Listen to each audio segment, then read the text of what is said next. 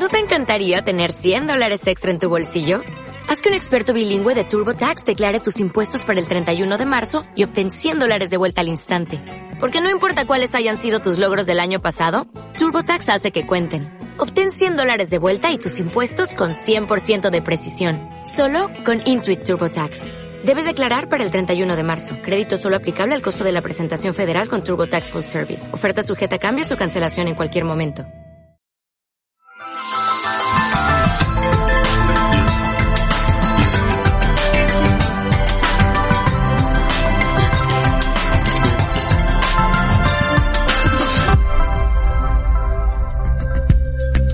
Hola, buenos días, bienvenidos a Mundo Digital en Radio Andalucía Oriental. Hoy vamos a tener un programa un poquito más tranquilo que de costumbre, en el sentido de que vamos a intentar hablar de menos cosas a la vez, porque siempre nos quedamos con cosas fuera. Así que pocas secciones, pero con profundidad. Y uno de los temas que vamos a tratar hoy es precisamente por estas fechas, es decir, las fechas de Navidad, las fechas de los regalitos, de comprar online, y eso tiene sus riesgos también a la hora de comprar, también a la hora de trabajar y a la hora pues de, hacer muchas actividades online, cosa de la que vamos a hablar ahora y vamos a dar algunos consejos. También vamos a hablar del tema retro, en este caso eh, vamos a dar un repaso a cuáles son los juegos retro que más le gustan a los pequeños y seguramente hablemos de muchos más temas. Y bueno, vamos a hablar también de algunas noticias que nos trae nuestro compañero eh, Juan Antonio Romero. Así que sin más, nuestra ráfaga, que vamos a comenzar hablando de seguridad en estas fechas.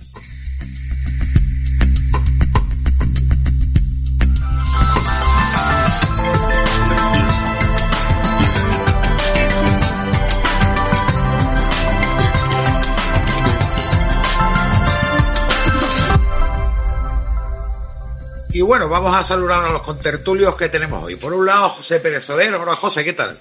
Buenos días, Javier. Pues nada, aquí, preparando el programita para empezar. Bueno, administrador del sistema, que supongo que se habrá visto también algunas eh, circunstancias sí. de seguridad. Juan Antonio Romero, buena gente. Javier, ¿qué tal? ¿Cómo estamos?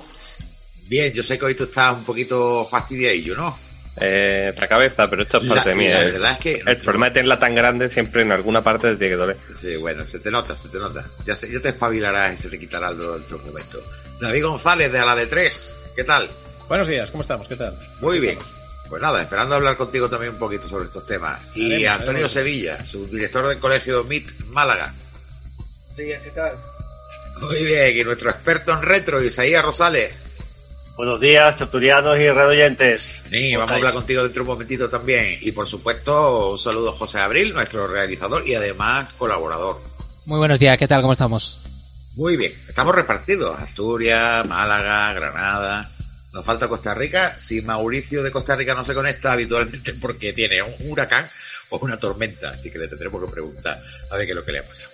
Bueno, vamos a hablar del primer tema porque tiene varias vertientes. Tiene por un lado las estafas, por otro lado que tiene el ransomware, el malware. El caso es que estamos en una fecha muy complicada en el sentido de que se reciben muchísimas ofertas de, a través del spam, eh, muchas páginas web que anuncian cosas que luego al final pues o, o no las envían o es mentira y demás.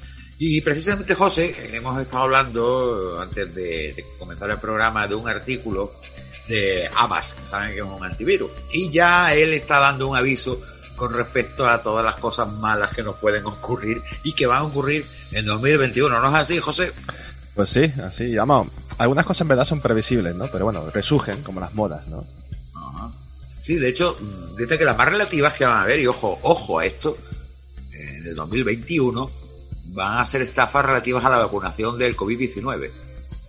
Claro, date cuenta que a mí, pues, bueno, por desgracia, tenemos una situación a nivel global bastante preocupante, ¿no? Y bueno, ya sabemos que están las vacunas, ¿no? Están en el proceso de distribuirse. Y claro, es algo muy goloso, sobre todo para personas que a lo mejor de primeras no van a tener un acceso fácil a este tipo de medicación, claro. Bueno, no, pues de hecho el- se van a vacunar, creo, si no me equivoco, los mayores, los sanitarios. Yo empezaría por los políticos, como dice mucha gente. ve- Pero Sí. bueno, en fin. En cualquier caso, sí, hay muchos sectores de la población que de momento no va a tener acceso a, a esas vacunas. Y lógicamente van a generar pues muchas ofertas maliciosas online. Claro, sobre todo el tema de los duros a cuatro pesetas, ¿no? Sí, sí, sí, sí, sí. Sí, de hecho ya hay publicidad, ¿eh? Hay algunos sitios en los que anuncian casi la vacuna. Lo mismo ha pasado con el tema de los hidroalcoholes y todo eso, y, de las mascarillas, que ha habido muchísimas estafas. Esa es una de las cosas que tienen que tener cuidado. Es decir, ninguna, eh, no adquieran una vacuna de ningún tipo de publicidad o de web comercial. Es decir, son los gobiernos los que de una forma legal tienen que ofertarlas, porque, bueno, ofrecerlas. Porque la verdad que entre que la vacuna es muy novedosa y demás, eh, bueno, no hay que fiarse, yo no me fiaría ni de pero bueno, en fin, si toca, toca, ¿no? Toquemos madera. Eh, así que nada, y, y recomiendo incluso que ningún producto farmacéutico que sea para la salud, para la belleza pueden hacer lo que quieran. Si compran una crema muy barata y luego salen pelos en la cara, pues bueno, eso tampoco es un problema. Bueno, es un problema para algunas personas, pero que me refiero que eso no- en eso no le va la vida, pero una vacuna, un medicamento y todo eso es muy complicado. Es muy, muy peligroso. Es una de las cosas, pero hay otra también que es el ataque a la home office, a las oficinas en casa, a lo que estamos ahora con el COVID, ¿no, José? Sí, porque bueno, date cuenta que, bueno, lo que es el tema de ransomware, ¿no? Que siempre ha existido, sobre todo en compañías grandes, pues ahora con el tema de que los equipos en la casa están más desprotegidos, pues facilitan este tipo de ataques, ¿no? Entonces hay que tener mucho cuidado, tener una VPN adecuada, que funcione bien en tu domicilio y ten- tener cuidado también donde te metes y que te Sí, instalas. sí, sí, claro. Porque el problema es que eso que se llama el ataque del hombre en el medio, eh, lo que hace es que, por ejemplo, si nosotros desde, yo que sé, ahora mismo estamos, vamos a llamarlo teletrabajando nosotros, porque da la casualidad de que cada uno estamos en un sitio. Y todo confluye al final en José Abril de radio, que es el quien lo está realizando y que lo está grabando para después, pues, emitirlo, evidentemente. Eh, quiero decir con esto que el teletrabajo tiene muchas formas. Por ejemplo, acceder a un documento, acceder a una carpeta compartida en una red, en un ordenador que está en red de nuestra empresa. Nosotros tenemos normalmente unas credenciales, que es el nombre del usuario y una contraseña para poder acceder. El problema es que si no está protegida tu red, cualquiera puede, en esa ruta que hay desde tu casa hasta la oficina, cualquiera puede interceptar esa red, esa transmisión y bueno, te puede sacar las credenciales, con lo cual deja la oficina vendida. Esa es una de las cosas que va a pasar. Y habla de las VPN empresariales en el sentido de que una VPN empresarial es porque el propio sistema Windows tiene capacidad de crear una VPN, pero no una VPN como las que hemos estado hablando en programas anteriores, es decir, un túnel virtual. Pero no a lo mejor con las medidas de seguridad suficientes, con lo cual, ¿qué van a buscar? Pues van a buscar toda la gente que teletrabaja, está conectando con la empresa y van a atacar las VPN y van a atacar la, si no hay VPN, pues van a sacarle las credenciales. En fin, mucho cuidadito con eso. Y otra cosa que va a ocurrir muchísimo eh, son los ataques de ransomware. Que todos saben lo que es ransomware. ¿no? Y si no se explica. Sí, yo creo que lo vamos a explicar, sí. aunque la gente lo conoce. ¿Cómo era? Como el virus de la policía, ¿no? Sí. Eh, bueno, básicamente ransomware es un software o una aplicación dañina que se instala en tu equipo y lo que hace básicamente es raptártelo. ¿no? Te quita el control sobre ella y te piden que a cambio de liberártelo o no dañar tu equipo y todo lo que contiene, pues pagues un dinero, en la una compensación económica. Eh, este tipo de cosas, pues bueno, mm, es como todo, hay también niveles. Hay ransomware que está muy bien hecho y ransomware que no está tan bien hecho. Sí, de hecho hay categorías, ¿no? Mm, Sí, bueno, yo tuve una un ataque en mi propio equipo de uno de estos, el famoso virus de la Policía Nacional. Lo que pasa que este, bueno, este ransomware era un poco cutre, ¿no? Yo lo tuve, tuve la suerte de poder solucionarlo, ¿no? Porque, bueno, básicamente tuve que reiniciar el, el sistema operativo en modo prueba de fallos, meterme en la lista de tareas y, y, bueno, finalizarlo, ¿no? Pero no siempre te lo permiten hacer, ¿no? Sí, porque hay Hay que- tres tipos. Si quieres, mira, yo los tengo aquí delante, Sí, ¿vale? Porque lógicamente con entre los nombrecitos que tienen y que Sí. hay diferencia, mejor lo, lo decimos. Primero está, es, lo, lo digo tal y como se escribe, Scareware, Scareware, Scareware, eh, es el menos terrorífico del ransomware, que el secuestro que lo que hace es... A eh, pesar del nombre, ¿no? bueno, es como más miedo que otra cosa, pero bueno, no deja de ser peligroso, que incluye programas de seguridad falsos y ofertas falsas de soporte técnico. Eh, te puede salir un mensaje de que tu Windows tiene un virus y que tienes que llamar a un teléfono tal para pagar. Seguramente eso lo hayáis visto más de uno. En publicidad, en ventanas emergentes, ¿os acordáis de los pop-up? sí, sí. claro. que decía, su ordenador tiene un llame a Microsoft y te daban el número. Bueno, pues esto eh, lo hace de una forma más interna, no sería como anuncio, sino un mensaje que te está diciendo que llames al servicio técnico y que la única forma que lo haga es llamándolo y pagando. Luego están los bloqueadores de pantalla. Esta es un poquito más eh, dura. Sí. Este bloquea la pantalla y te impide, pues eso, lo que tú decías, José, que no puedas usar el PC. Al encenderlo, pues aparece una ventana, ocupa toda la pantalla y, y suele parecer como si el FBI o la Policía Nacional, aquí se llama el de la Policía Nacional, a los americanos le sale el del FBI, o el Departamento de Justicia, que han detectado actividades ilegales en tu ordenador y que tienes que pagar una multa. Pero tú imagínate que te aparece, y de hecho, yo tengo conocidos que le ha aparecido, y es un verdadero problema, es decir, porque, bueno, cuesta bastante librarse de, ese ransomware, de ese virus. Yo creo que ese lo conocemos todos. Alguno, eh, David, tú que estás con tu consultora de empresas, eh, ¿conoces algún cliente tuyo que lo haya pasado? Sí, sí, tengo uno. Bueno, un cliente es una empresa colaboradora y sí es verdad que sí, que. Además, era una empresa que se dedicaba justamente al almacenamiento de datos, tipo de datos, y entonces, pues, efectivamente recibió un ataque de esos y la verdad que esa empresa gracioso porque se dedicaba, como os comentaba, al tema del- de la gestión de datos y al final, a partir de ahí, eh, hicieron una especie de spin-off y crearon una empresa de seguridad informática por el cabreo que pillaron porque tuvieron sea, que- que pagar por recuperarlo. Entonces, a partir de ahí, de hecho, es una empresa de Málaga, no me acuerdo cómo se llama, pero tiene es bastante conocida. No me acuerdo ahora, se llama Antonio o algo, no me acuerdo. Virus bien. total, seguramente. No me acuerdo cómo se llama, pero ya digo que al final acabó, acabaron creando una división justamente de, de una especie de sistema con antivirus para evitar ese tipo de ataques, justamente para que no les sucediera ni a ellos ni a otros. O sea que sí que es una cosa con Sí, cierto- no es que sea muy común, pero suele suceder a veces, sí. No, no, no, no, sí es bastante común que es la cosa. De hecho, si buscan en las noticias la propia administración, eh, creo que no, sé- no sé de qué comunidad autónoma, eh, sanidad, creo que han pagado directamente. De, de hecho, pasó un caso muy sonado que pasó en varias, varios hospitales de, de Reino Unido y de otros países.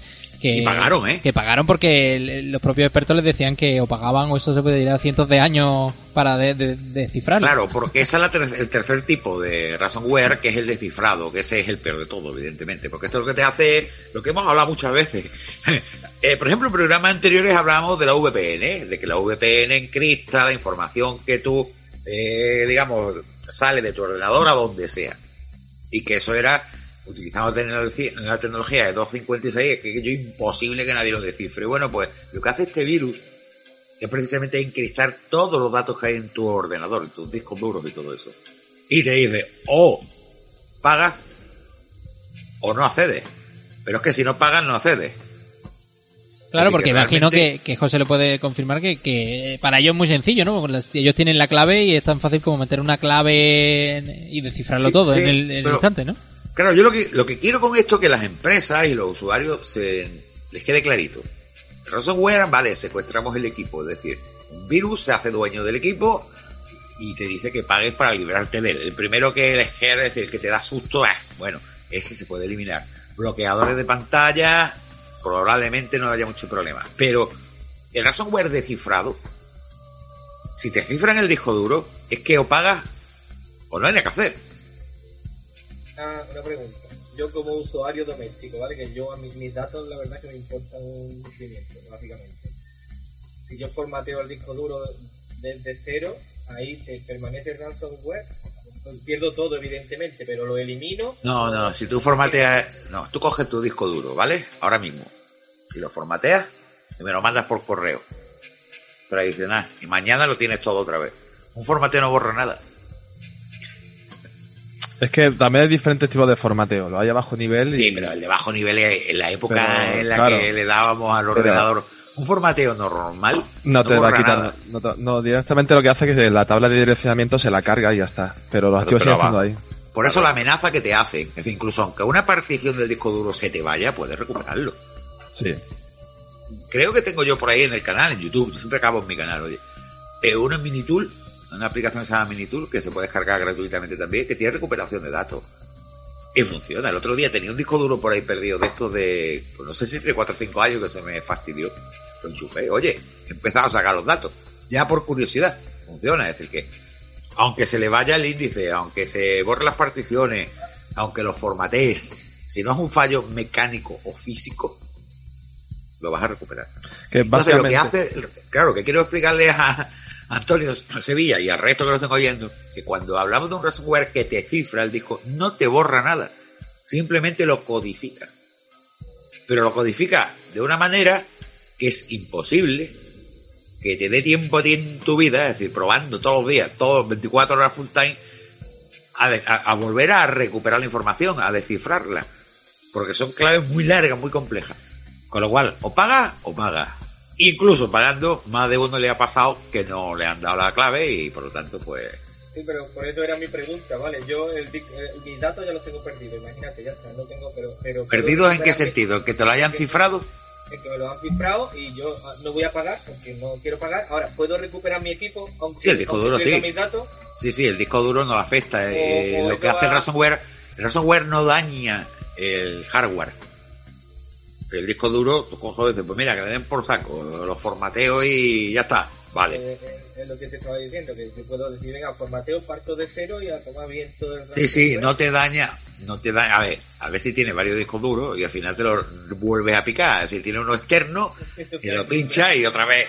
eh, quiere decir que hay que tener cuidadito con eso, ¿no? En, en ese Si sentido. lo, si lo haces ya te lo cargas todo. todo. Ya, ya, El virus- ya que formateas lo, lo partes de cero. Creo que la gente con el coronavirus puede aprender mucho de lo que es un virus de ordenador, porque el mecanismo es el mismo. Si- los virus de los ordenadores se llaman virus por su eh, forma tan parecida al virus biológico. Un virus, tú tienes un pendrive con un virus, lo pinchas en el ordenador de la oficina y ya se lo has pegado. Me envías el documento de no sé qué a mí por correo electrónico y ya me lo ha pegado. Yo lo abro, lo copio en un pen, lo pongo en el ordenador de, yo qué sé, de mi prima y ya se lo he pegado. Es decir, es un contagio, ¿no? Entonces, si tu ordenador pilla un virus, da igual el que sea, ojo con las unidades externas, ojo con los pendrive. Porque tampoco sabe dónde está o dónde se ha replicado. Es decir, que lo mejor sería que formatearas todo, si, no, si los datos no te importan perderlo. Todo. Y bueno, y ojo también con los pendrives que usas si no son tuyos. Eso, mira, exactamente. Porque hay, bueno, hay una cosita, un pendrive muy gracioso que te quema el equipo. Ah, bueno, sí. Pero que, que lo puedes comprar, ¿eh? Sí, sí, en Amazon lo tienes. Sí, sí, sí, sí. ¿No lo conocéis? ¿El qué? ¿No, no conocéis un El USB killer, ¿no? Ese. Exactamente, Eh, ahí está, está. killer. Eso es. O sea, Ade- Además también hay un, un tester que es eh, como un adaptador eh, del, del propio- del propio USB que tiene dos cablecitos sueltos, tú metes el, el USB y si al Sí, tocar sí. los dos cables salta el chispazo, sabes que ese USB eh, iba directo a cargarse tu ordenador. Es una forma de, de comprobar que, sí. que, un, que un USB que te han dado o que tú sospechas que a lo mejor te pueden intentar hacer algo, pues es un, un probador, un. ¿qué, qué es lo que hace el USB? ¿Le mete una descarga a la placa? Sí, y señor. ¿Sí, o qué? A ver, esto fue realmente un dispositivo que se creó para probar equipos de alta resistencia, ¿vale? Eh, Se, se creó para eso. Sí, pero, claro. pero bueno, aquí como todo. Hay gente que ha cogido eso, lo ha comercializado y lo utiliza pues, para reventar equipos y lo que hace que tú a través del puerto USB te van dando una sobrecarga, Voy, una, sobre- voy a una explicar, voy a explicar básicamente cómo funciona a un nivel de hardware. A ver, vosotros sabéis que el USB tiene varias patitas. Si si nosotros miramos, tiene pues una patita es para el voltaje, 5 voltios, y la otra patita del otro lado es para la masa, la tierra, y otras son para enviar y recibir datos. Porque de hecho podemos utilizar el USB para cargar, por ejemplo. ¿Qué hacen? Es que lo puedes hacer tú, un USB asesino. Pues sencillamente colocar en- dentro un condensador. ¿Todo el mundo sabe lo que es un condensador?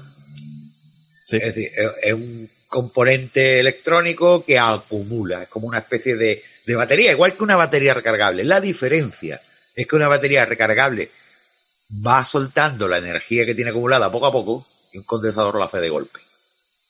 Eh, yo creo que todos hemos oído que cuando abres un televisor de tubo, eso es peligro de muerte. Porque tiene condensadores con muy alto voltaje.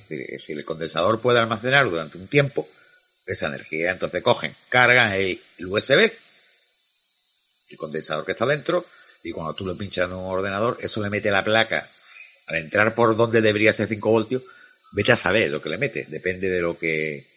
Entonces, eh, lo que dice José es muchísimo cuidado con los USB de los demás en el sentido de que te la pueden jugar. Sí, es que además hubo una moda muy más fuerte en otros Sí. países que aquí en España que era dejar USBs por los bancos, por los parques, que eran una especie de como intercambio de cultura, de ahora te paso libro aquí y tal, y mucha gente Sí, lo sí. aprovechó para meter USB killer ahí en mitad, y mucha gente pues se encontraba con que de repente el ordenador hacía plac y ya no volvía a arrancar.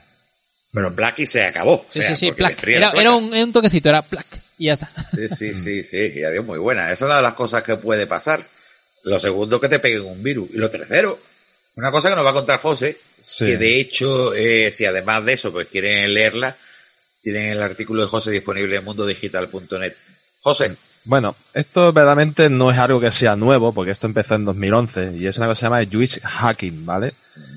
Y ahora resulta que con el tema de tecnología, pues bueno, muchas veces jugamos en autobús o estamos en un sitio público y nos encontramos lo que son puntos de carga de USB. Estás en un autobús, tienes un puerto USB ahí, pues conecta tu móvil, ¿vale? Porque autobuses, cafetería, bueno, parece en cualquier lado ya. Sí, en cualquier lado ya prácticamente. Además son puntos que están hechos expresamente pues para, para cargar tu dispositivo, sea un móvil, una tablet o lo que sea. ¿Qué ocurre? Pues bueno, como está tan accesible, hay gente o individuos que aprovechan e instalan un tipo de software en esos puntos de carga y pueden acceder a tu móvil. Y obtener datos tuyos y porque date cuenta que, como ha dicho antes Javier, eh, los puertos USB están compuestos de cuatro pines, ¿no? De los cuales dos son para el tipo de, de intercambiar datos, ¿no? Entonces, pues claro, tú enchufas tu móvil y a lo mejor tienes puesto por defecto en Android que puedes acceder los datos, porque muchas veces te hemos puesto, y te instalan un, un malware. Te pueden robar cosas tuyas íntimas, eh, datos de tarjeta de crédito, incluso hacerte un stalkearte en el móvil, ¿no? Que es no otra cosa que controlarte, vigilarte. Sí, que ahora, ¿no? ahora vamos a hablar de ellas, la Sí. de Stalker. Y bueno, pues la- hay formas de evitarlo. Una es no conectándolo, evidentemente.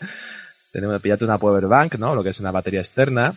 O también un dispositivo, una especie de USB, que vulgarmente el mundo informático lo llamamos los preservativos, ¿no? Porque lo que hace es que de estos cuatro pines, los dos de datos no los tienen. Entonces tú lo pones en ese punto de acceso y conectas tu móvil a ese USB y simplemente cargas y ya está. Sí, hay una especie de adaptador chiquitito intermediario, Sí. ¿no? Que lo que hace lo que yo, lo, va a ser lo que yo los, solamente los deja doble cables de datos, claro. Pero no, no entiendo una cosa, güey. En un autobús te ponen una toma de, de USB para cargar Mm. móvil, como has dicho. Tienen que poner un USB saliendo de esa toma para que tú accedas con un software o alguna cosa así, ¿no? No, Para- te explico. Bueno, si has ido alguna vez en autobús, nueva, ¿vale? No, porque no todos lo tienen, ¿vale? Vale, pues bueno, a veces en la parte donde está uno de pie, justo al lado de, de enfrente de lo que es la puerta trasera, o la, o la que está en mitad, hay lo- un punto de luz, ¿vale? Pero de un punto de luz, lo que hay es un par de puertos USB directamente ahí, puestos en lo que es la, en el propio, en la propia pared del autobús, y tú puedes enchufar ahí lo que tú quieras para cargar. Sí. Entonces, se puede instalar software, porque bueno, eso hay un control y hay una maquinita o un mini PC, ¿vale? Que controla también eso. O incluso también te puedes encontrar que hay un cable directamente conectado. En definitiva, hackean primero lo que es el, el cacharro para luego hackear todos los USB que, que. Claro. Lo, lo mismo que con los cajeros poniéndole la carcasa falsa. Claro, yo pensaba que era algo así. Digo, pues será que ponen como un USB dentro del USB y tú crees que es el enchufe y, el, y lo que... mm, No, no, y que te lo carga. poniendo.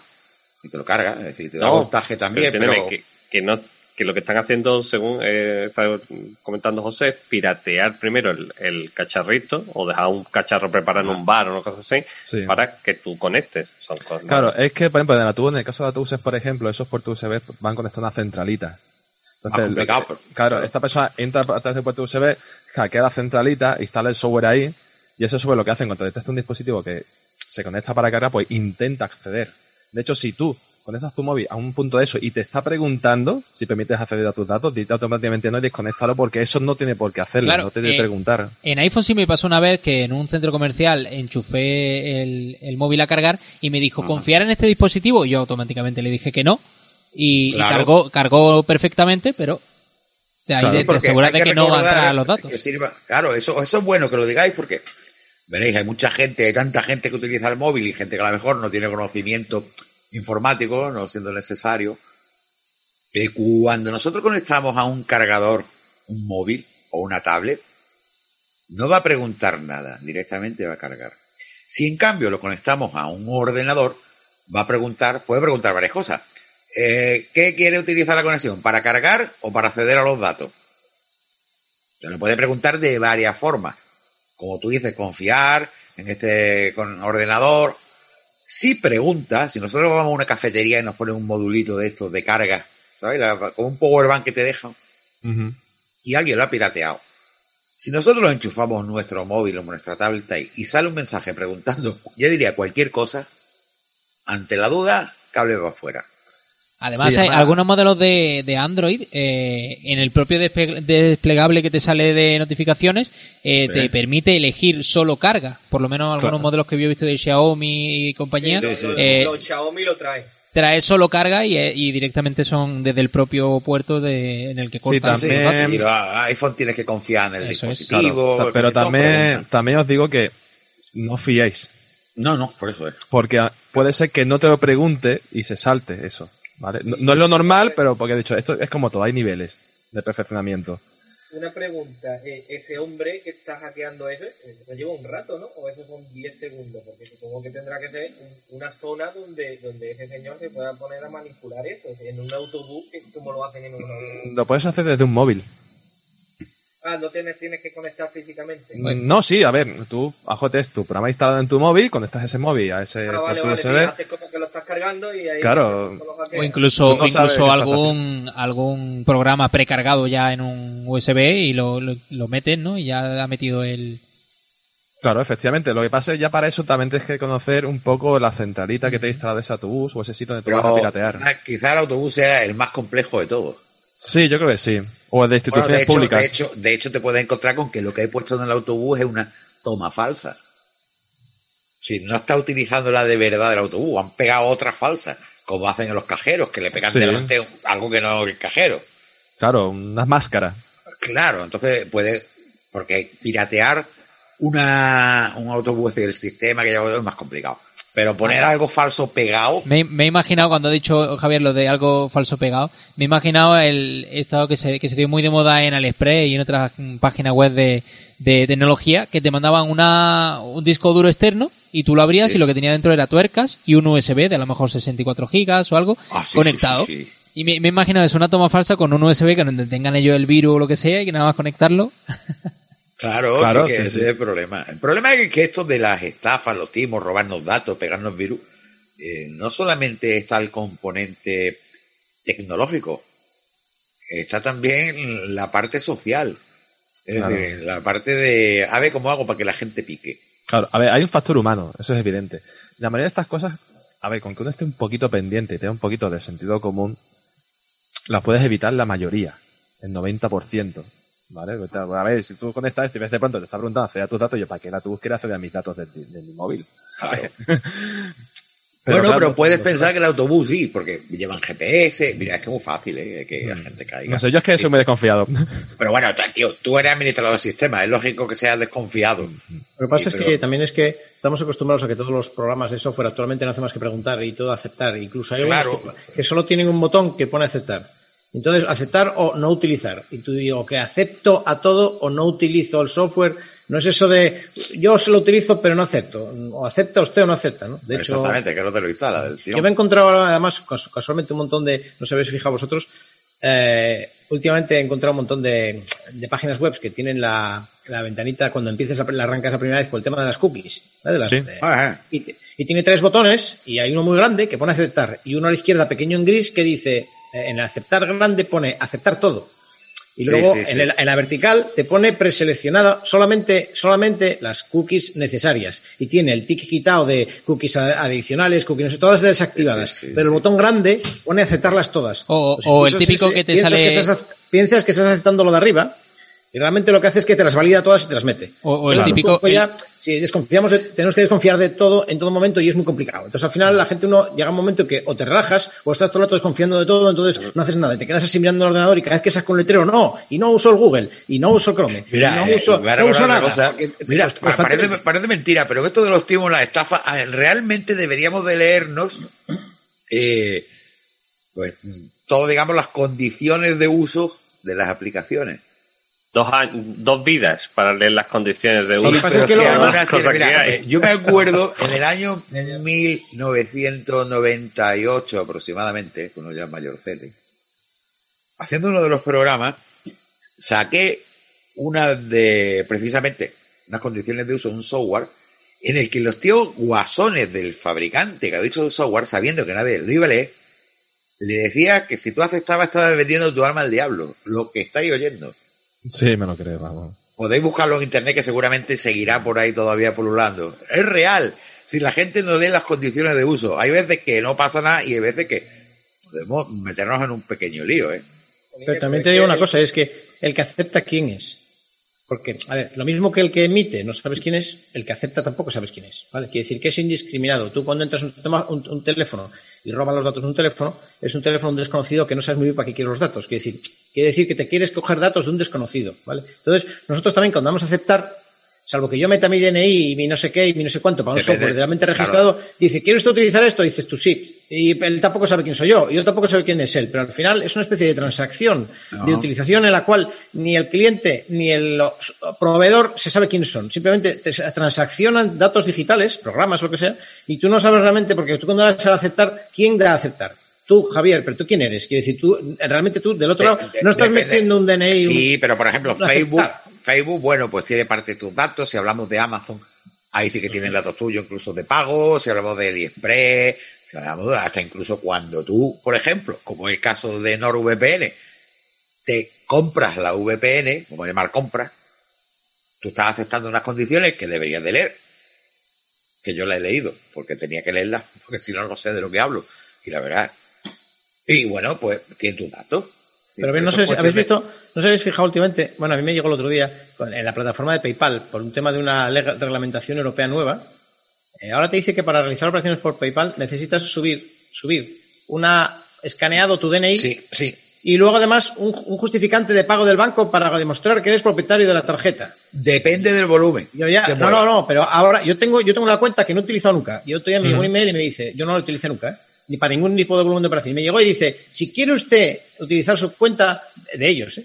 y entras en PayPal y efectivamente no es un spam, es de ellos y hay una campanita y pone su cuenta está bloqueada hasta que suba su ID y tienes que subirla escaneada por un tema de, de blanqueo de capitales, pero, Pero- no es por ningún pero- volumen de transacciones, Sí, es, pero es la cuenta básica, ¿vale? pero Entonces- normalmente eso entonces yo- PayPal- ¿Quién soy yo y a dónde subo eso? ¿Quién es PayPal realmente? Y hay una letra ahí pequeña que pone no sé qué corporation de yo, pero yo tengo que dar mi DNI a una empresa digital de no bueno, sé bueno, dónde. un, un aviso con respecto a eso. Un- un- ojito, porque eh, lo que tú estás diciendo, eso sí que es peligroso.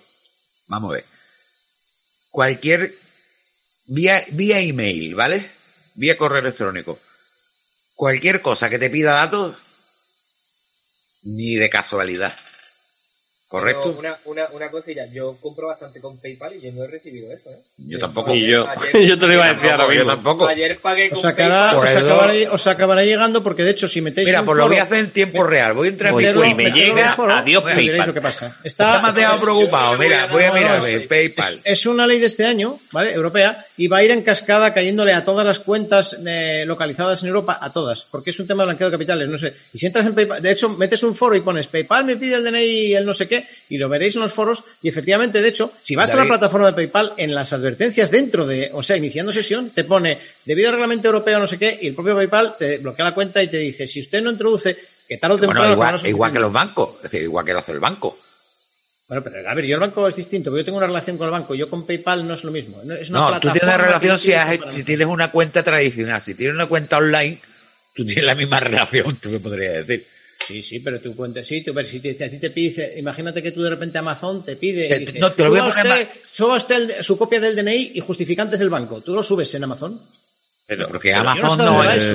pero, yo creo que, yo creo que entiendo, creo que entiendo a. David, creo que entiendo a David se refiere a que aunque tu cuenta sea online del banco, siempre hay un caje, hay alguna alguna sucursal cerca a la que ir y quejarte Claro. delante de una persona. Pero Sí, PayPal qué hace? Va a la oficina central y te quejas allí. Es todo más frío, ¿no? Es todo por correo, hecho, por ticket, estoy- por Estoy Sí, pero bueno. mismo dentro y a mí no me está pidiendo. Bueno, eh, cuando a mí tampoco, cuando- yo acabo bueno, bueno, eh, voy a, Yo voy a- me salió y yo no lo utilizaba Sí. nunca porque no lo utilizo. La creé una vez, digo, por si una vez quiero pagar por PayPal. Y la creé una vez y el otro día me llegó una notificación por email. Dije, va, esto es un spam. Oye, a lo mejor es porque no la usa. si mejor queréis, porque no no, la usa, a ver, yo si queréis, eh, os puedo explicar que una sí, que cosa. no José, José, ¿qué A nos ver, os puedo explicar una cosa porque, eh, por- para explicar el tema de ahí, porque a alguno de vosotros os va a llegar el tema de PayPal y a otros no, ¿vale? Os voy a poner un ejemplo muy sencillo, con el tema de Gmail, ahora mismo, ¿vale? Yo tengo varias cuentas de Gmail, ¿de acuerdo? Y hace un par de días me llegó un aviso sobre el tema de us- el, usa- el, el uso de etiquetado automático, ¿de acuerdo?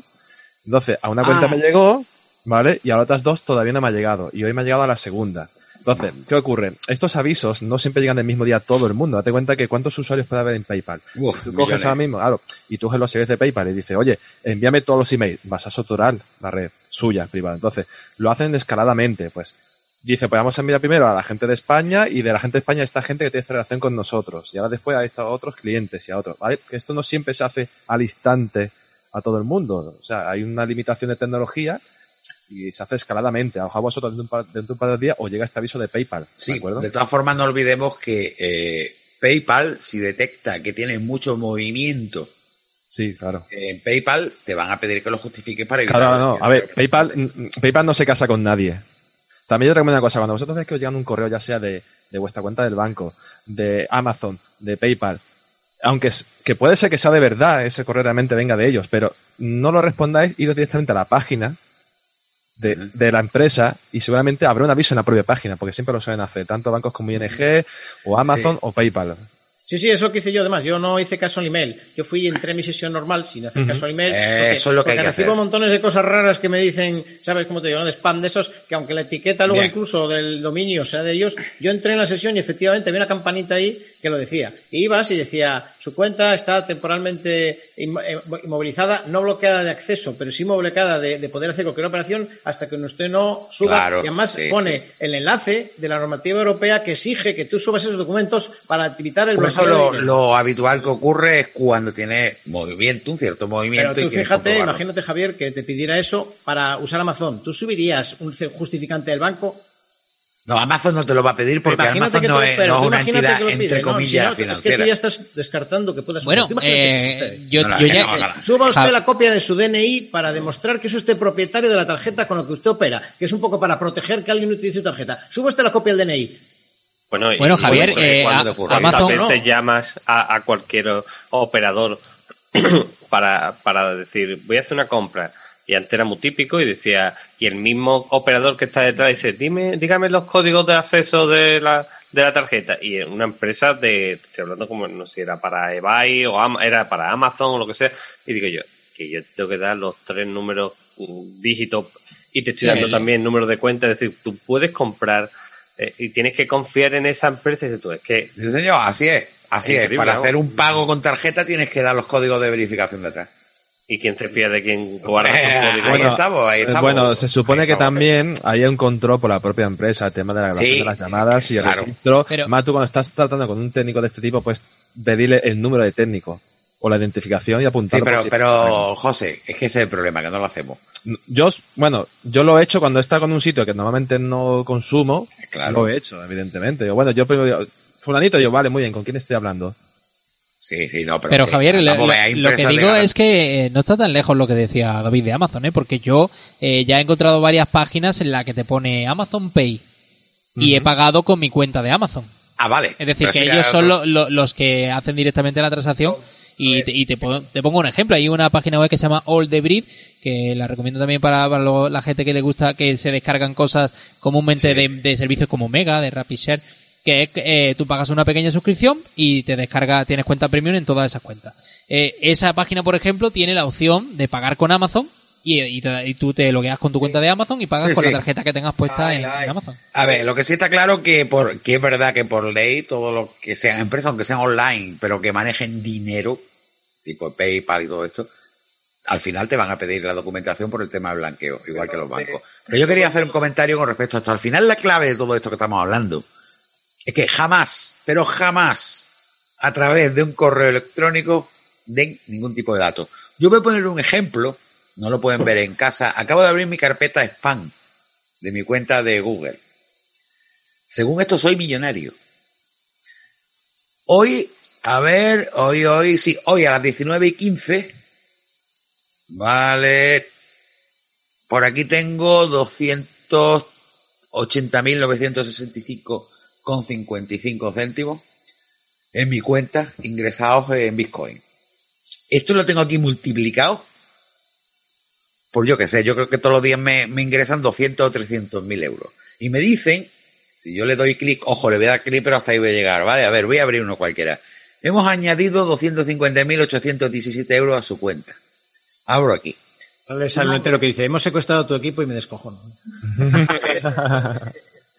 tu nombre, tu correo electrónico, te lo dicen ellos, tu nombre es tal, tu correo electrónico es tal, tu ID, tu ID es tal, cantidad disponible, ¿vale? 250.817, pero tengo que reclamarlo. Y tengo que decir, vale, lo quiero, ¿vale? Tengo ocho días. ¿Qué pasa si le doy? Prueba, prueba, tonto, prueba. No, no, ni de, ni, ni de, ni de casualidad. Si yo me pongo encima de los enlaces, veo que me hace unos enlaces de estos que van anonimizados. bit.ly barra 39 a saber a dónde va para esto. Mira, hace unos Pero días... eh, aquí hay dos formas de timo. Una, cuando yo le dé clic aquí, confirmar pago, quiero confirmar, si quiero, ¿vale? Una, que me vaya a un sitio en el que me pega una porquería en el ordenador de ransomware o programas espías. Y la segunda es que crean que uno es tonto, porque hay otras que si le das aquí directamente te dice, tiene a ver, vamos a ver, tengo aquí otro, mensaje final. Estos son, uy, nada más que 13.549. Solo. Caduca en tres días. Sí, pero para reclamarlo, para, tienes que soltar 250 euros. Claro. Entonces está la versión, más le da y te infecta. Está la versión, más le da y te pide unos datos, vale, se lo vamos a ingresar. ¿Se lo vamos, quiere usted mantenerlo aquí en su Bitcoin o lo quiere usted en dinero? Tú decís, Bitcoin. No, a mí en dinero. ¿A qué cuenta bancaria te empiezan a pedir cosas y a tomar viento?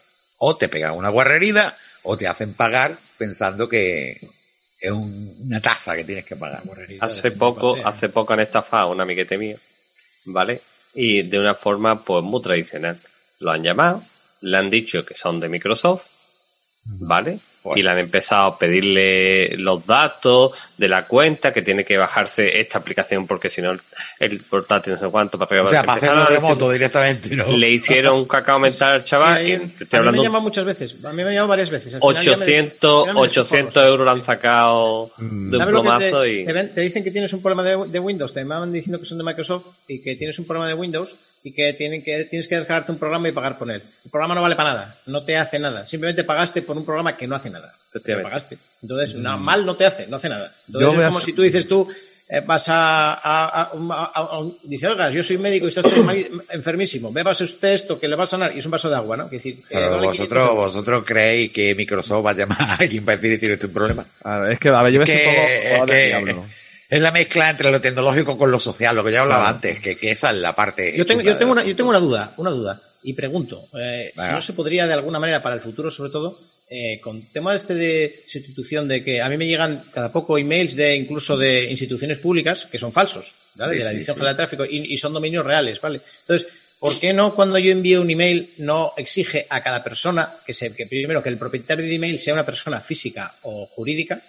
Y segundo, que, cuando, que, el envío, espera, que, que el envío de cada email requiera, como cuando haces una transferencia, incluir un código. Pues muy sencillo, porque entonces rompes el negocio de mucha gente que está mandando sí, sí. spam a muerte Sí. y consiguiendo Ya, dinero. pero y y, ese- y y al ese final- negocio- Vamos a ver, vamos a ver. Eh, una, una cosita y quiero, quiero hacer una recomendación. Eh, ¿Sabéis lo que es el? El INCIBE, el Instituto Nacional de Ciberseguridad. ¿Vale? Que depende además del Ministerio de Asuntos Económicos y Transformación Digital, que queda muy rimbombante. Esto no es nuevo. El INCIBE no es de este gobierno, ya tiene mucho tiempo. Pero sí es cierto que en el mes de octubre han abierto una línea telefónica para que si te pasa cualquier porquería de esta, como le pasó a- al amigo Juan Antonio Romero, como nos ha pasado a muchos, o tienes sospechas, llames a, a ese número. Es el 017. 017. Sí, además ahora hay una campaña que te, que te deja un poquito asustado cuando la- en la tele de repente sale el aviso de, de se te ha secuestrado el dispositivo. Sí, señor. Bueno, pues que recuerden este número, 017, eh, el Instituto Nacional de Ciberseguridad. Si tienen algún problema, lo primero, y no entienden nada, llamen a este número antes de hacer nada, porque muchas veces la solución es peor que Sí. el propio problema, ¿no? Y aquí por lo menos, además, si ellos te echan una mano, como son especialistas, eh, después para un notario, si no destruyen pruebas. ¿Correcto? Ujú. Pues recuerden, 017 ante cualquier problema de estafa, timo, eh, de que te ha puesto ahí que te van a pagar que te 30.000 has puesto la en- cámara activada por casualidad. y- y- Otro mensajito. A ver, yo he tenido amigos que me han llamado para esto. Vamos, vamos a ver, vamos a ver. Y se han acojonado. Javier, me ha llegado un mensaje en el que me dicen que me han grabado haciendo guarreridas españolas, no creo que tenga que explicar, con mi cámara web. y que si no pago, la van a mandar a todos mis contactos. A Vamos, mí que lo, que lo hicieron para temer. Si, si temen que los han grabado, es que lo hicieron. Eso ya lo primero. Con lo cual ya. Eh, sí, bueno, ahí estamos, Sí. eh, que me hace gracia cuando me preguntan, porque, por ejemplo, a si mí me ha piensan que llegado... están a haber grabado haciendo eso, a mí sí me, y que me graban haciendo el pino, va a ser que no sé yo. Ese seguro. Pero... Claro, no, a, a- mí es que eh, precisamente eh, a- a- tengo la web solamente para cuando hacemos la el programa. Más fácil todavía. Dices tú, aunque lo hubiera hecho, sería imposible hacer que lo, lo mandan indiscriminadamente. Sí, sí. Que nadie pague. Sí, además, voy, Que nadie pague. Que si uno se ha puesto a ver cosas guarras en el ordenador y, y hecho estaba tonterías, sacudiendo pues, la nutria por casualidad, pues mala suerte. voy, voy a ya añadir, está, pero que vamos. voy a Que no. añadir una cosa, voy a añadir una cosa para que, bueno, si os pasa una vez esto que ha comentado Javier, ¿vale? Pues los que nos estéis escuchando estéis un poco más tranquilos. A ver, esto es, ya es factor humano, puro y duro. Tú generas un correo electrónico y lo envías con spam. Claro. Esa persona ni siquiera sabe que tú has visto cosas de adultos y te has tocado lo que sea, ¿vale? Entonces, claro, ellos cuentan con la estadística de que al menos, un, yo que sé, un 1% de los que lo reciben lo han hecho. Pero no saben que 1% lo habrán hecho mucho bueno, es que, bueno, yo, yo Ha, ha querido ser, ha querido ser bueno, ha querido ser tira bueno. porcentaje para arriba. Los amigos, los de Javier casi, los amigos de Javier casi todo, parece ser. Todos los solteros, seguro. Claro. Y los cansados.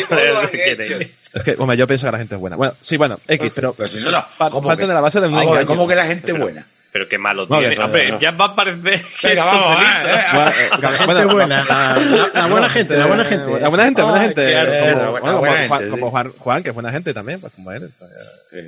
Pero bueno, que ellos se parten de una mentira y de un desconocimiento y entonces ellos cuentan que estadísticamente hay gente que sí lo está haciendo. Pero no porque ellos sepan realmente que tú lo estás haciendo. Entonces, ahí te llega eso, te- quédate tranquilo. Eso. Es mentira. Bueno, pues vamos a, vamos a hacer una cosa, vamos a dejar un poco de tiempo para nuestros compañeros de ayer, porque mira que hoy hemos reducido el programa un montón. Sí, sí. Bueno, Pues, Javier, ¿Quedáis si- sin mis noticias? Javier, si me permite, al final, a- si me permite cinco segunditos, que diga yo también un tipo de, de, de, de- de- bueno, no es, no llega a ser un ransom, pero, pero es muy molesto. Es eh, un correo que te llega de cualquier, eh, a nosotros por ejemplo, en nuestra empresa nos llegó de la, de la propia asesoría nuestra, que decía, Sí. aquí tienes la factura que me solicitabas. Y es un PDF Ah, sí, sí. o un archivo en el que tú automáticamente, en el momento en el que abres y, y aceptas, copia todo, Señor. copia tu dirección de correo, tu nombre y a todos los últimos que tú le has mandado correo le manda exactamente igual. Aquí tienes tu factura o te copia algún concepto de algún correo anterior que tú has mandado y, y va Sí, extendiéndose en el infinito. ¿Qué por eso pasa? hay que tener muchísimo cuidado. Bueno, yo voy a hacer noso- una cosa. Nosotros Bueno, tuvimos eh, mucha suerte porque José, la abrimos desde Mac y no nos pasó Eso, nada, pero Sí, ya, ahí estamos, que depende del sistema operativo también. Una cosita, eh, yo había recomendado otra vez la VPN de Norway, que Sí, creo sí. que además, además que estábamos ¿eh? hablando, estábamos hablando de eso y yo quiero recordarte que yo estoy usando activamente NordPass, que con el código Sí, es radio también te regalan cuatro meses, eh, y, y hay una opción muy, muy, muy chula que cuando tú ya has importado, yo además he importado todas mis contraseñas de Google y de. Firefox, que además me ha resultado curioso que no me ha pedido ninguna contraseña para que veas el, el filtrado que podía hacer cualquier programa, porque yo instalé NordPass y directamente me dice importar contraseñas de Google Chrome y de Firefox y, y Google Chrome en ningún momento le ha puesto ninguna pega, Ha- ha- me ha copiado Sí, directamente ahí todas las estamos, ahí contraseñas. estamos. Ahí estamos, Entonces, ahí estamos. eh, eh, lo que quiero decir es que hay una opción que te dice comprobar eh, salud de las contraseñas y te dice te hace un historial de todas las contraseñas que han sido filtradas de esos servicios. No significa que la mía se haya filtrado, sino que a lo mejor Dropbox tuvo una filtración en 2016, eh, otra empresa tuvo una filtración en 2018 Sí, y que si no he cambiado la contraseña desde montón, entonces, ¿eh? Hay un montón. claro, además, además me ha hecho mucha, me ha hecho mucho impacto porque la mitad de mi lista estaba en rojo. Y me he puesto Sí, como sí, un loco sí, a cambiar contraseña, que además es muy fácil con NordPass. Bueno, pues mira, ya recordamos que tanto NordPass como NordVPN, si entran en la URL nordvpn.com barra es radio, o bien se van a mundodigital.net, nuestra web, que lo he puesto por todos lados, o sea, para que lo vean, pues ahora van a tener no solo la oferta de un menos 68%, y tres meses gratis. Si ponen el radio van a tener cuatro meses gratis, con lo cual sale tirado. Y hay una cosita que sí quiero decir. En la NordVPN, aparte de que sea una VPN, que por lo tanto una red privada virtual que nos va a proteger de que nadie sepa qué puñeta estamos haciendo en la red, aparte de que está encristada con i256, que es imposible que la desencristen, bueno, sí, teniendo miles de años, tiene también más cositas, tiene doble VPN, para todavía más seguridad en el caso de empresas, tiene eh, distintos protocolos eh, de VPN, por ejemplo, OpenVPN o el propietario de Nord, que se corre como las candelas, que lo van a ver en un vídeo pronto. Pero tiene también un modulito que tú activas o desactivas que te protege de todas estas porquerías que estamos hablando. Es un módulo que te quita la publicidad, el malware, es decir, te protege también de todas las porquerías que te pueden entrar en tu ordenador, aparte de que tu antivirus y todo eso. Quiere decir que al final, entre NordPass, como tú dices, José, y NordVPN, la VPN, y ya si le metes también NordLocker, Ya, eh, ya, ya, ya son- más bien es fallo humano que puedas tener tú. lo, lo malo es que le estamos quitando mucho trabajo a José. No, no, yo soy administrador de sistema, no de seguridad. Ah, bueno, verdad, verdad, verdad, verdad. No, no, pero bueno, no, pero bueno, que esas cosas también, o sea, Bueno, todo lo que es esa seguridad suma. eh, Isaías. Isaías, yo creo que ya, Isaías, hijo mío, es que no hay manera, te has dado cuenta, no te damos tiempo. Es muy interesante, así que nada, todo al loro y a tener seguridad. Bueno, pues venga, vamos a hacer una cosa. Vamos Diez a hacer, minutitos como tenemos. estamos en Navidad acá, si somos buenos hermanos, comparte el tiempo con Juan Antonio Romero que le duele la cabeza. Eh, Empieza tú, Isaías, déjale unos minutitos a Juan Antonio, quedan ocho minutos de programa. o sea que- Adelante, Juan Antonio. Venga, Ah, bueno, Juan Bueno, Antonio, venga. Pues venga, tengo tres noticias rápidas, no le voy a quitar tiempo ir. Eh, un hombre eh, mm, descubre cadáver en el cubo de basura que un amigo le dejó un, cubo de 55 galones, se lo dejó y le dijo volveré más tarde a buscarlo. Y pasaron dos meses y a los dos meses volvió a buscar el... eh, abrió el cubo por curiosidad porque creí que eran eh, cosas personales de él y, y era un cadáver. Eh, ahora mismo están buscando quién es, porque está en fase de descomposición, viendo quién es exactamente y, y no se pueden decir los nombres de los, de los afectados. Otra noticia curiosa. espera, espera, mujer- espera, espera, espera. Estos son noticias reales, o sea, un amigo de suelta Sí, otro sí. hay un bidón y dice, toma, le deja un bidón, te el garaje y dice, mira, te dejo esto aquí, déjamelo un par de meses. y, y le dejó un 55 gal- de 55 galones, es decir, de 200 litros, y le dejó ahí el, el, Ay, ay. el cubo de basura y dijo, ahí lo lleva. Un buen Lo- amigo. Lo, lo grave no es en contenido, sino lo poco serio que es el amigo que no viene a buscarlo. ¿eh? Claro, ese es el detalle. Eso es lo que, eso es lo que yo me- a mí me ha dolido. Digo, hay que ver que no ha venido a buscarlo. Venga, otra. Hay una mujer eh, convierte ropa de difunto en oso de peluche para ayudar a la familia a superar el duelo, ¿vale? ¿Cómo? Y, y Beliz.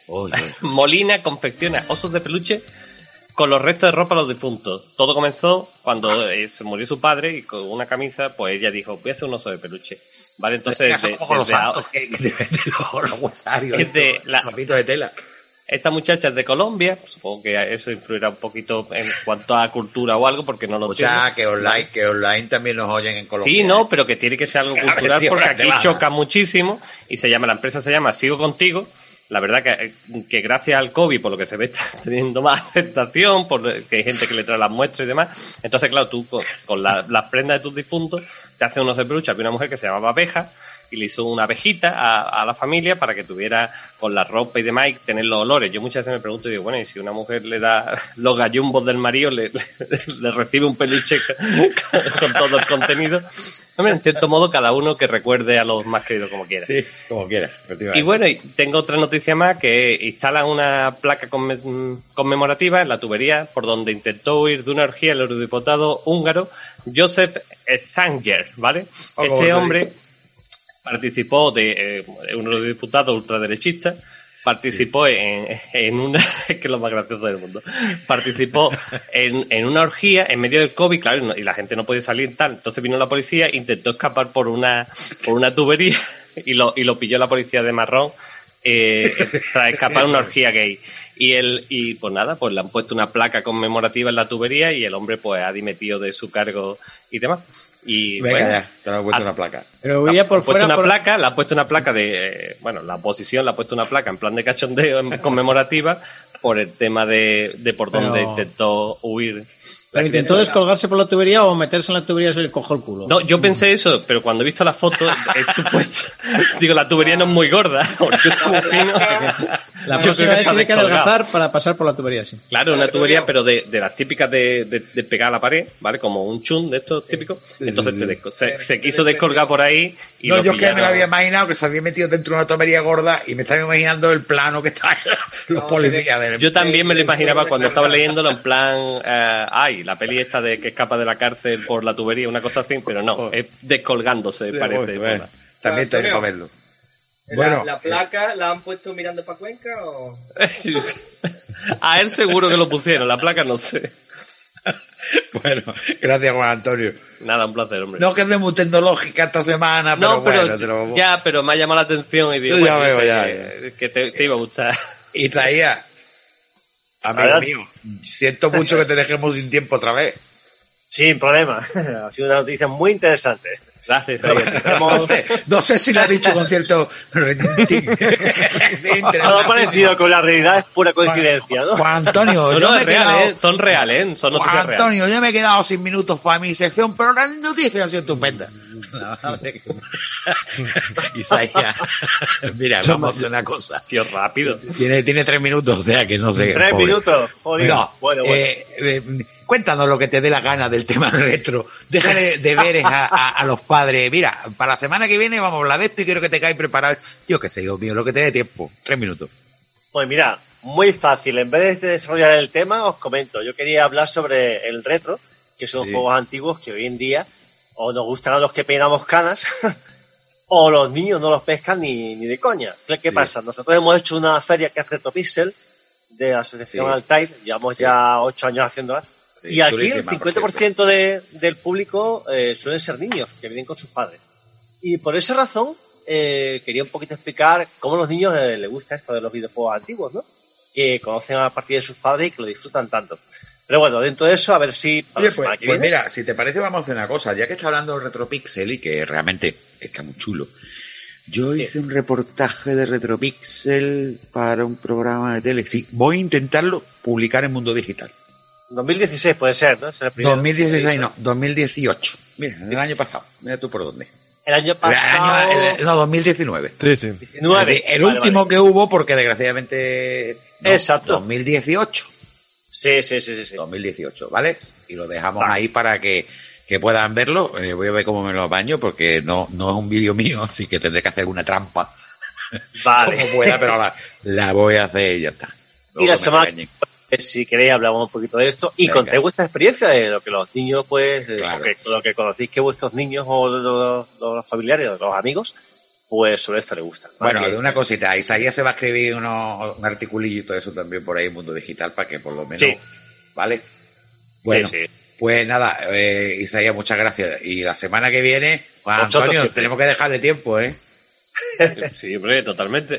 Yo, Vale. Son las noticias de la actualidad. Eh, lo que Juan ha cogido, ha cogido carrerilla y no ha parado, tío.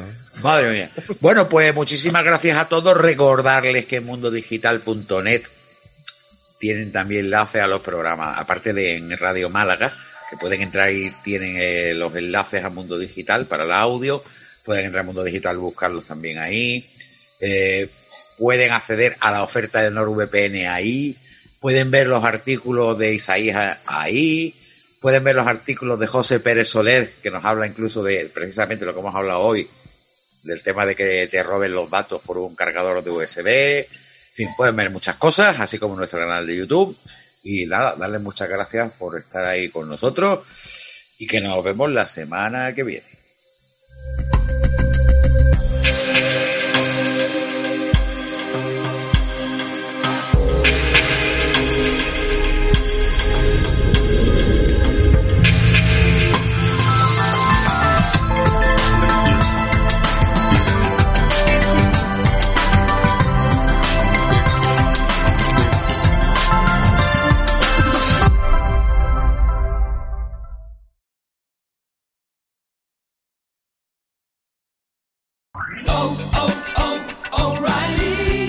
¿Necesitas ayuda? En O'Reilly Auto Parts te ayudamos. ¿Necesitas algún consejo? Te aconsejamos. Nuestros profesionales en autopartes están siempre disponibles para ayudarte a encontrar lo que necesites. Excelente servicio al cliente es solo una de las ventajas que ofrece O'Reilly Auto Parts. Los profesionales en autopartes. O'Reilly Auto Parts.